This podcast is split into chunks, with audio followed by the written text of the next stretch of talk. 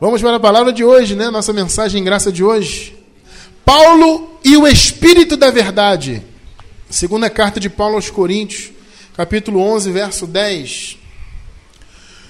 Veja o que o apóstolo diz aqui. Como a verdade de Cristo está em mim, esta glória não me será impedida nas regiões da Acaia. Preciosa igreja do Senhor Jesus Cristo, eternos, abençoados, mais do que vencedores, igreja sem ruga, sem mácula, santos e irrepreensíveis. Hoje vamos falar de Paulo e a relação de Paulo com o espírito da verdade. Muitas, muitas vezes, abençoados, nós, em nosso ministério, já fomos atacados por causa da mensagem da graça, isso é absolutamente normal. Não querendo nos comparar, mas, mas, de certa forma existe sim uma comparação, mas longe de mim querer me comparar a Jesus. Mas se você vê como Jesus foi atacado por causa das doutrinas que ele defendeu, né? Quanto Paulo foi atacado, até por aqueles que aparentemente tinham a mesma fé que ele tinha, né? Que acreditavam em Jesus, né? Mas por causa do legalismo das obras da lei perseguiam o apóstolo dos gentios. Nós fomos muito atacados já e muitas vezes já disseram para nós que nós somos adoradores de Paulo, né? Ah, vocês colocam Paulo num pedestal porque Paulo é Deus para vocês, etc. Muitos desses ataques são ataques bobos infantis, na verdade, né? que na verdade não, não me atingem, mas eu acho curioso, eu até acho graça às vezes quando as pessoas escrevem isso, né? porque eu vejo que a pessoa realmente não entendeu absolutamente nada. Né? Ou ela não ouviu nada do que a gente pregou, e só ouviu o galo cantar e tá xingando a gente, que também isso acontece muito, né? O cara nunca ouviu nada, nunca leu um texto nosso, nunca assistiu um vídeo, nunca assistiu uma reunião, nunca ouviu, assistiu um vídeo no YouTube, nada. Mas ele ouviu o galo cantar, alguém falou mal, ele vem falar mal também. Isso acontece muito, né? Ah, vocês são adoradores de Paulo. Bom, se você entendesse a Bíblia de verdade, você não diria isso. Não existe, em primeiro lugar, essa coisa de adorar Paulo. Isso não faz nenhum sentido. Nós adoramos o único que pode ser adorado. Então, sabe, não tem ninguém aqui pensando em adorar a homens. Eu não estou aqui querendo ser adorado. E nós não estamos aqui ensinando ninguém a adorar o apóstolo Paulo. O próprio Paulo rechaça isso, né, quando ele fala, escrevendo aos Coríntios: é, por acaso Paulo morreu por vós? Foi Paulo crucificado por vocês? Então a visão não é adorar Paulo, mas entender quem foi Paulo, entender qual o seu chamado e aprender a separar esse chamado essa mensagem, essa revelação específica que foi dada para esse apóstolo, para que você possa viver fundamentado nela. Então não é adorar ao homem, mas entender né, biblicamente a representatividade da mensagem da graça. Isso é importante para a vida espiritual do povo de Deus. Né?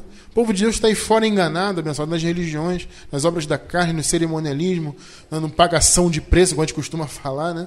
porque não entendeu a mensagem que foi dada ao apóstolo Paulo, não entendeu a importância que Paulo representa no cenário para o, do povo cristão.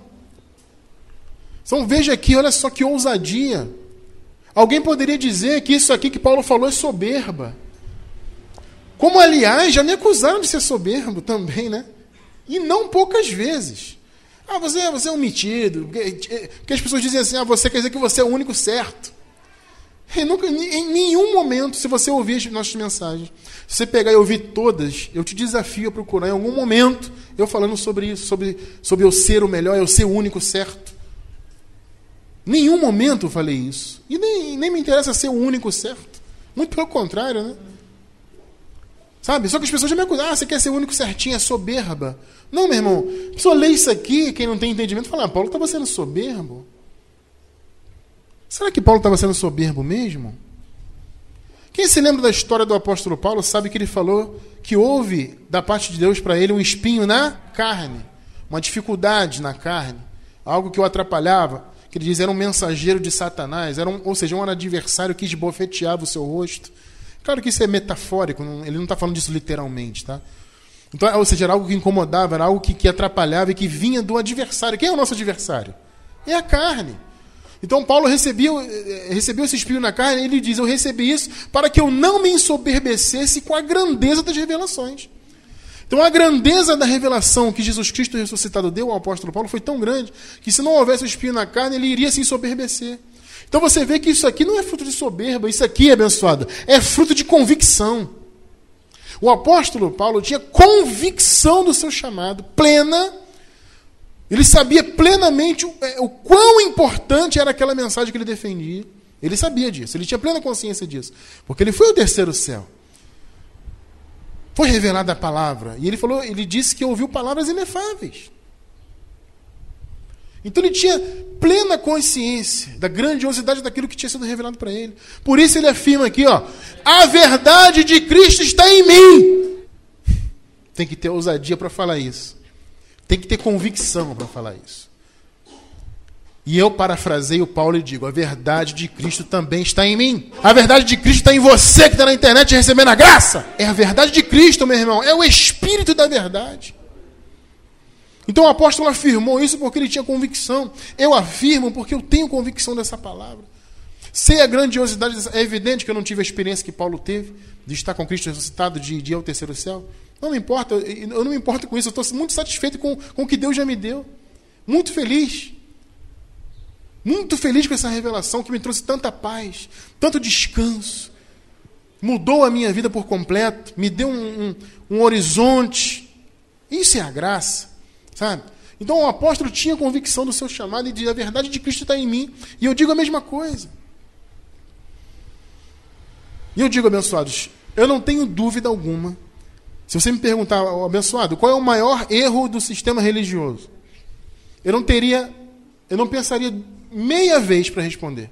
Que o maior erro do sistema, o maior erro doutrinário, é não separar o ministério de Paulo e colocar o ministério como referência exclusiva da fé cristã.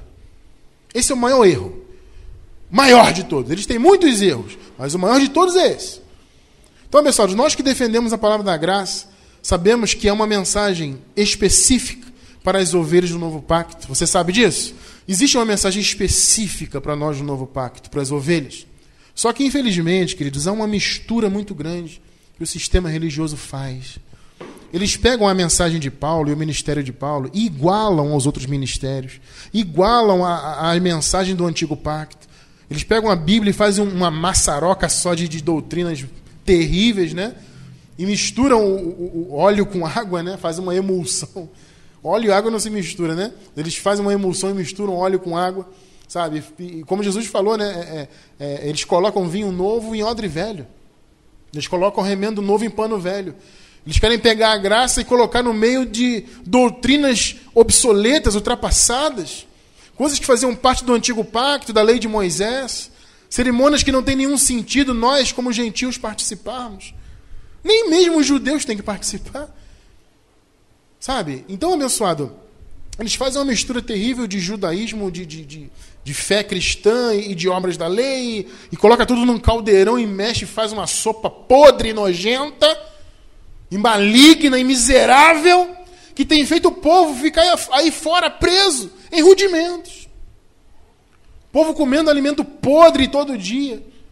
Mensagens malignas que colocam o povo, entre aspas, no inferno e colocam uma aspas bem grande nisso aí. Todo dia, todo dia Deus pesa a mão, todo dia Deus está aborrecido, todo dia está em pecado.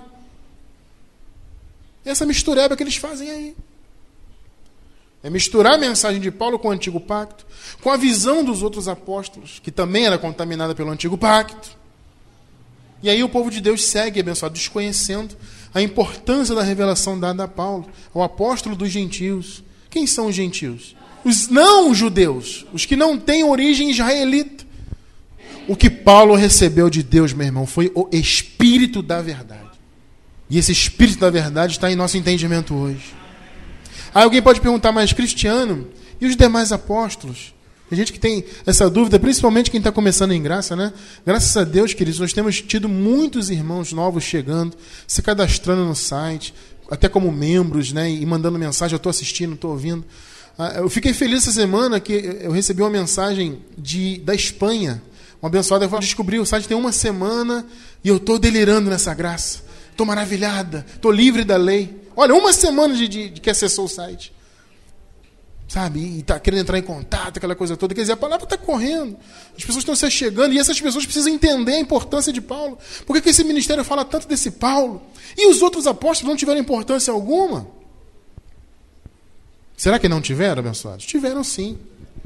Os demais apóstolos, eles, primeira, primeira coisa que você tem que entender, eles não receberam a incumbência da graça, de levar a graça. O primeiro ponto. Ah, mas por que, que Jesus não então pegou um deles e revelou a graça, ou revelou a graça para todos os doze?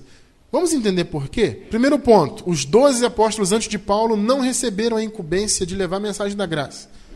João 16, 12. Livro histórico, vamos lá. Vamos caminhar que o horário está correndo. João 16, 12. Veja o que Jesus diz aqui. Ó. Ainda tenho muito que vos dizer. Olha Jesus falando para os discípulos, para os apóstolos. E para os demais que estavam ali na ocasião, né? Eu tenho muito que dizer. Mas olha o que ele diz: Vós não podeis suportar agora. Vocês não têm suporte para o que eu tenho a revelar. Por que será? Obras da lei. Os apóstolos viviam debaixo da lei. Porque eles eram hebreus, era natural. Né? Jesus é, instituiu a graça na cruz, ou seja, ele, ele é, firmou a graça na cruz e confirmou na ressurreição. Antes da cruz é lei. Ele falou: Olha, eu tenho muito que vos dizer, mas vocês não podem suportar agora. Vocês não têm suporte. Não é o momento. Está entendendo isso aí? Não. Deus trabalha sempre no tempo certo. Entenda isso. Deus não faz nada antes nem depois. É sempre no tempo certo. Ah, mas por que, ele não pegou a graça e deu para Porque não era para dar, meu irmão. Ponto. Ah, mas o Pedro. Ah, mas o João. Não interessa. Deus faz as coisas na hora certa. Ele escolhe as pessoas certas para os fins corretos. Cada um tem o seu chamado o seu fim, a sua obra. Não era a obra dos doze apóstolos receberem a revelação da graça e levar. Não era. E você vai entender por que, que não. Então, abençoados, dessa forma, esses doze apóstolos foram preparados por Jesus de Nazaré para serem enviados para ministrarem a mensagem do reino aos judeus. Aí você pergunta, mas Cristiano, que mensagem do reino é essa aos judeus? Era uma pregação que dizia respeito a Jesus sendo o Messias. Essa era a mensagem deles. Eles não receberam revelação da graça. Não era o momento. Eles não era o chamado deles. O chamado deles era, era receber o entendimento de que o Messias já tinha vindo, e eles tinham entendido isso. Jesus era o Messias que era muito esperado pelos judeus, e infelizmente, por falta de revelação, até hoje eles esperam o Messias, né? Até hoje. Então eles aguardavam o Messias, mas esses doze né, e, e, outros, obviamente, mas os doze apóstolos em especial, receberam entendimento. Não, o Messias que a gente tanto espera está aqui na nossa frente. E Jesus preparou eles para levar para os judeus essa mensagem. Olha, vocês doze vão levar essa mensagem. O Messias que vocês esperam já veio. O reino que vocês tanto aguardam já se manifestou. Essa era a mensagem para os judeus. Mateus 10, vamos ver isso aí. É bom confirmar o que a gente fala, né? Por Cristiano, por que você não pega as cartas de Pedro, Tiago, João? Você ministra aí a palavra. Por quê? Está entendendo por que não? Está entendendo por que Paulo falou: guardai-vos da circuncisão? Porque o ministério dos doze apóstolos não é para mim. Eu não sou judeu, não sou hebreu. E mesmo que fosse, eu estou na nova aliança. Na nova aliança eu vivo em graça. Sendo hebreu ou não, não importa. Agora não é hebreu nem gentil, agora é igreja. A igreja vive em graça, ponto final. Sabe? Mas eu não sou hebreu, o ministério deles não é para mim. Não foi enviado para mim, eu não estou no tempo. Eu tô, estou dois mil anos depois. Mateus 10, do 5 ao 7. Jesus enviou estes doze. Paulo não estava ali. E lhes ordenou, dizendo: Não ireis pelo caminho dos gentios. Está claro isso aqui ou não está claro isso aqui? Claríssimo. Nem entreis na cidade de samaritanos. Mas e diante, é bom explicar esse antes, que teve uma pessoa que uma vez perguntou, mas Cristiano, tá vendo? Não, e diante, quer dizer, vai antes nos judeus, depois vai para os gentios. Pessoal esperto, né? Falei, pessoal, não é isso. Você vê que no contexto Jesus fala, não vá. Esse antes, quando você vai no texto em grego, ele significa em vez de preferencialmente. É isso que esse texto significa. E foi traduzido por ir diante, mas o antes significa em vez de. Então, inclusive tem versão bíblica, duas, aliás, que eu pesquisei, que já tem essa versão corrigida, né? Ou seja, em vez de, né, no lugar de, vá aos judeus. Então ele diz, mas E diante as ovelhas perdidas da onde? Da casa de Israel. Qual é o chamado dos doze? É para mim hoje em dia igreja? Não. O chamado dele, deles era para os judeus naquela época. Olha, vá, vocês doze, aos judeus. Não vá para os gentios, você não tem nada com os gentios. Vá com os judeus. Vá para os judeus, melhor dizendo, né? E leve para eles a mensagem do reino. Sete. E indo pregar, vocês doze, dizendo: É chegado o reino dos céus. Entendeu qual era o chamado dos doze apóstolos? Compreendeu? Era um chamado específico para os judeus para levarem a mensagem do reino. Que reino? Olha, o Messias já veio. Vocês têm que crer, Jesus é o Messias. Esse Jesus que anda com a gente, que cura, que faz, acontece, ele é o Messias. Vocês não, não, vocês não têm mais que esperar. Essa é a mensagem do reino para os judeus. Quando eu pego a visão dos apóstolos, ainda que haja nas cartas dos apóstolos coisas que, que estão, estão em linha com a graça, mas se eu pego isso e misturo com a mensagem de Paulo, eu faço uma mistureba terrível. Porque há coisas nas cartas dos apóstolos que são fermentos, que estão escondidinhos lá. Então, no nosso ministério é assim, nós somos radicais, amados. Ou é graça ou não é. Ou nós nos guardamos da circuncisão, como Paulo explica na Bíblia, ou não. Não há mistura. Nós entendemos a importância do chamado dos apóstolos. Claro que entendemos. O chamado deles é esse: levar para os judeus a mensagem do Messias. Só que, abençoados, nós já ensinamos aqui, muitas vezes, sobre o juízo de Deus que ocorreu no ano 70 depois de Cristo. Quem se lembra disso aí? Jesus, em Mateus 24, profetizou sobre o juízo que viria sobre Israel. Alguns pegam Mateus 24 hoje em dia e pregam como se fosse para a igreja. Né? Aquilo não tem nada a ver com a igreja, aquilo tem a ver com os judeus. E já se cumpriu, obviamente. Né? Então, no ano 70 depois de Cristo, abençoados, esse juízo veio. O que Jesus profetizou se cumpriu. Então, o ministério dos hebreus, dos para os hebreus, terminou no ano 70. Está entendendo isso? Depois da, da destruição de Jerusalém, o ministério entre os hebreus teve seu fim. Porque o propósito de pregar o reino para eles é justamente prepará-los para aquela data. Jesus falou: vá, vocês doze, vai e pregue o reino. Por quê? Porque aquele que recebesse a mensagem do reino seria salvo do juízo. Era uma preparação para aquele juízo que já ocorreu. Então, hoje em dia, já não faz mais sentido ter um ministério específico para os hebreus. O ministério dos doze apóstolos encerrou-se no ano 70. A mensagem do reino foi pregada até aquele, aquele momento. Quem recebeu, recebeu. Quem não recebeu. Então já não faz mais sentido pregar, abençoados, no sentido que os apóstolos receberam. Ministério específico entre os hebreus se encerrou no ano 70 depois de Cristo. E aí eu pergunto para você: fica claro ou não fica claro o motivo de Jesus não ter falado da graça para eles naquela ocasião? Fica claro. Por quê? Porque o ministério dos apóstolos tinha prazo de validade. O ministério deles tinha prazo de validade. Já o ministério em graça, não. Ele é eterno. Percebe? O ministério entre os hebreus específico, preparando os hebreus para o dia do juízo deles, no ano 70 depois de Cristo, encerrou-se no ano 70. Prazo de validade. Graça não, graça é eterna. Aí é que vem a resposta. Muitos se perguntam: Poxa, Deus tinha 12 apóstolos, para que separar mais um? Por que um décimo terceiro? Está entendendo por quê? Porque era uma mensagem específica, eterna, diferente dos doze. E é nessa mensagem que nós vivemos pela graça de Deus e pela misericórdia de Deus. Por isso Deus separou Paulo abençoado. Depois dos doze, né? Poderia ter pego os doze e dado a graça? Não. Deus trabalha da maneira dele.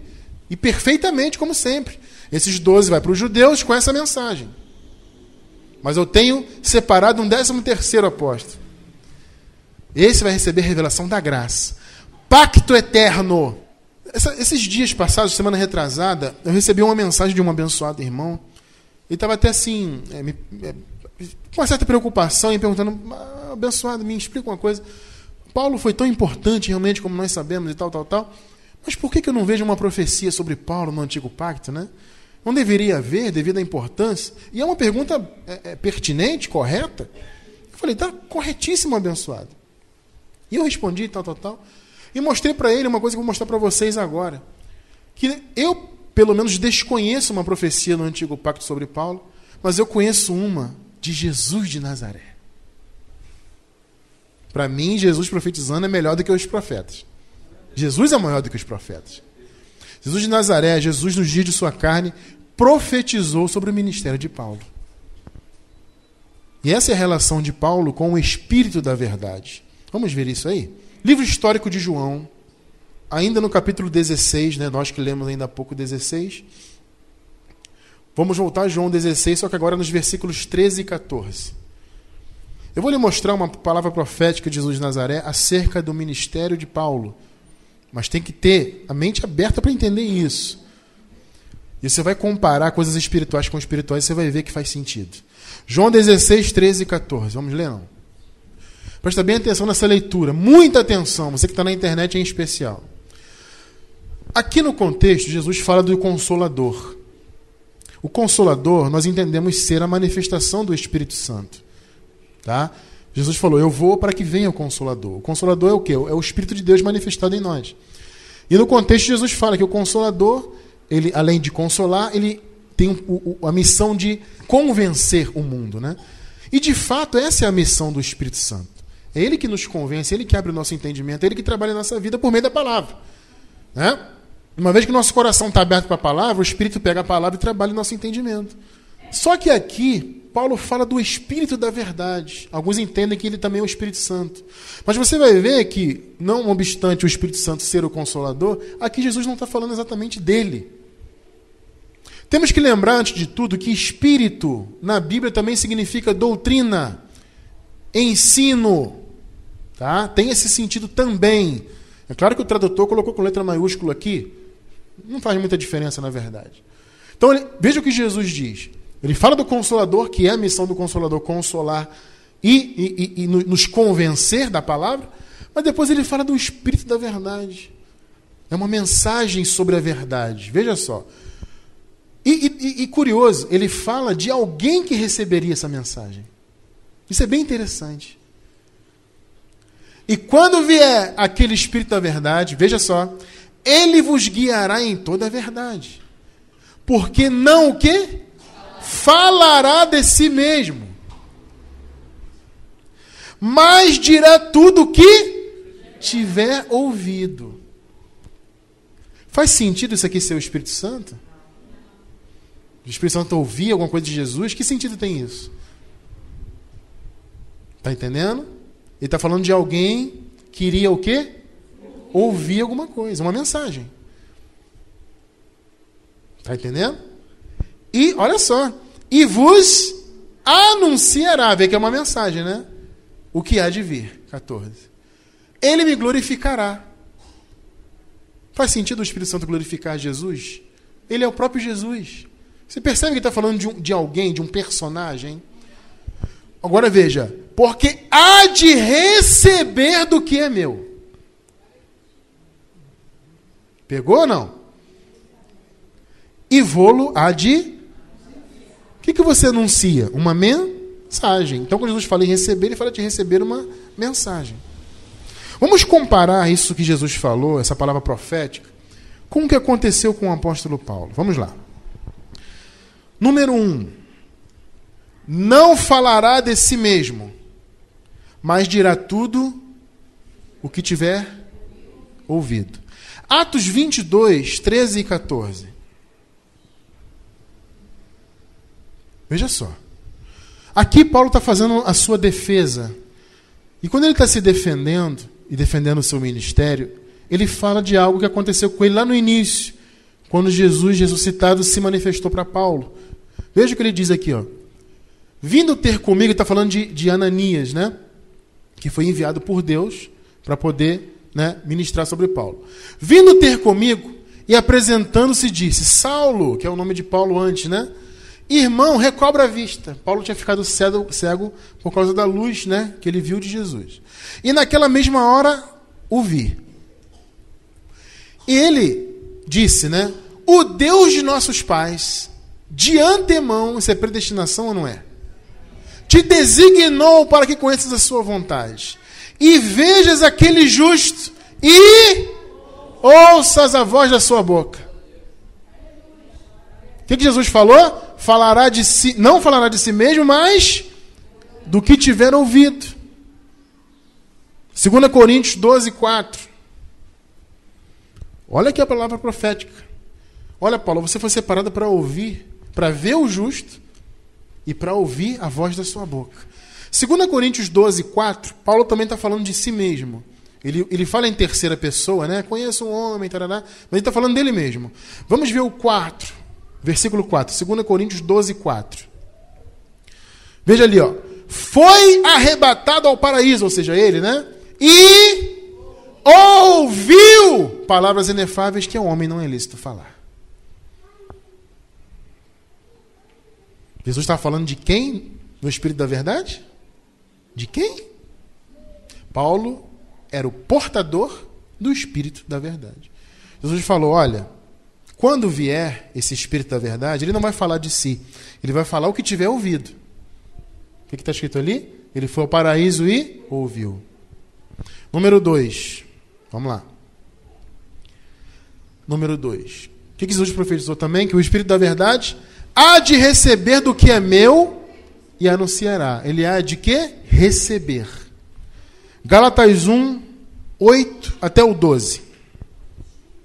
Eu quero que você entenda, você que está na internet, quero que você entenda a importância desse ministério de Paulo, ao qual nós imitamos. O que, que Paulo falou? Sejam meus imitadores, como eu sou de Cristo. Você que está na internet, está conhecendo graça agora, saiba por que, que nós não misturamos a mensagem paulina com as demais mensagens. Porque aqui no Ministério em Graça, Ministério Graça sobre Graça, nós vivemos o Espírito da Verdade. Aquele que próprios, não foi nem os profetas, não. O próprio Jesus profetizou sobre ele. Olha, ele vai falar não dele, mas do que ele tiver ouvido. Ele há de receber do que é meu. Tremendo isso aí, né? É o próprio Deus falando, né? Gálatas 1, 8 até o 12. Olha o que o apóstolo Paulo diz à igreja dos Gálatas, dos Gálatas. Mas ainda que nós mesmos, ou seja, ele, o ministério dele, né? Ou um anjo do céu vos anuncie outro evangelho, outra revelação. Se você vê o contexto, ele fala né, de revelação. Além do que já temos anunciado, seja amaldiçoado. Anátema é maldito. Então Paulo está dizendo o quê? Olha, se vocês, igreja, ouvirem uma mensagem além dessa, eu já ensinei graça para vocês, é isso que ele está falando para os Gálatas, né? Eu já ensinei o Evangelho. Agora, se vocês depois ouvirem uma outra mensagem, alguém, mesmo que seja um anjo, e aí Paulo vai pesado, hein? Porque quando ele coloca o anjo na, na, na, no, no esquema aqui, ele está dizendo que, olha, nenhum humano tem autoridade. Porque se nem mesmo um anjo vindo do céu, meu irmão, vos anunciar uma outra palavra, tem valor. Você está entendendo que Paulo usou isso para dar ênfase? Para enfatizar? Ainda que nós mesmos ou um anjo do céu. Ou seja, ninguém. Qualquer um que vier e anunciar uma outra mensagem, considerem essa mensagem maldita.